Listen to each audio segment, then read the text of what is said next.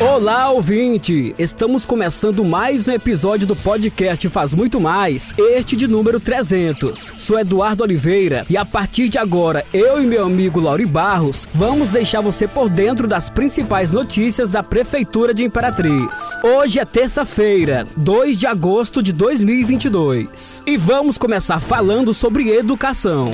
Notícia, informação. O retorno das aulas do segundo semestre letivo iniciou nesta segunda segunda-feira, 1 de agosto. Mais de 43 mil alunos que estão matriculados na rede municipal de ensino, desde a educação infantil ao ensino de jovens e adultos, foram recebidos nas 136 escolas de Imperatriz. A Prefeitura, por meio da Secretaria Municipal de Educação, segue o calendário de 2022, respeitando os 200 dias letivos conforme orienta a legislação vigente.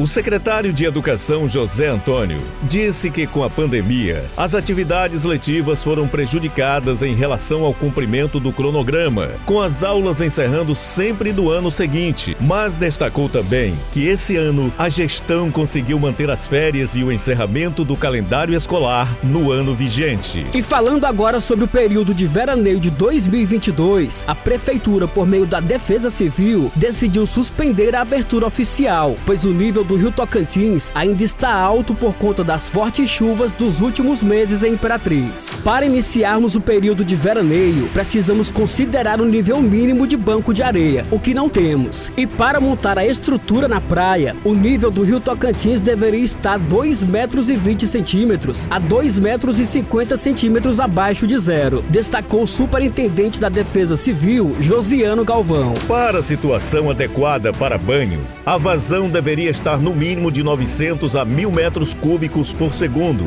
Atualmente está em 130 metros cúbicos por segundo, o que também não colabora. Então, esses são os indicativos para que o período de veraneio não aconteça. É importante lembrar aos banhistas que frequentam as praias que todo cuidado é pouco, principalmente com crianças e idosos. Muita gente está indo mesmo com o volume acima do considerado normal para o período, e no fim de semana o número é bem maior. Diante disso, a Defesa Civil alerta sobre afogamentos, porões, correnteza do rio, entre outras medidas de segurança que precisam ser observadas.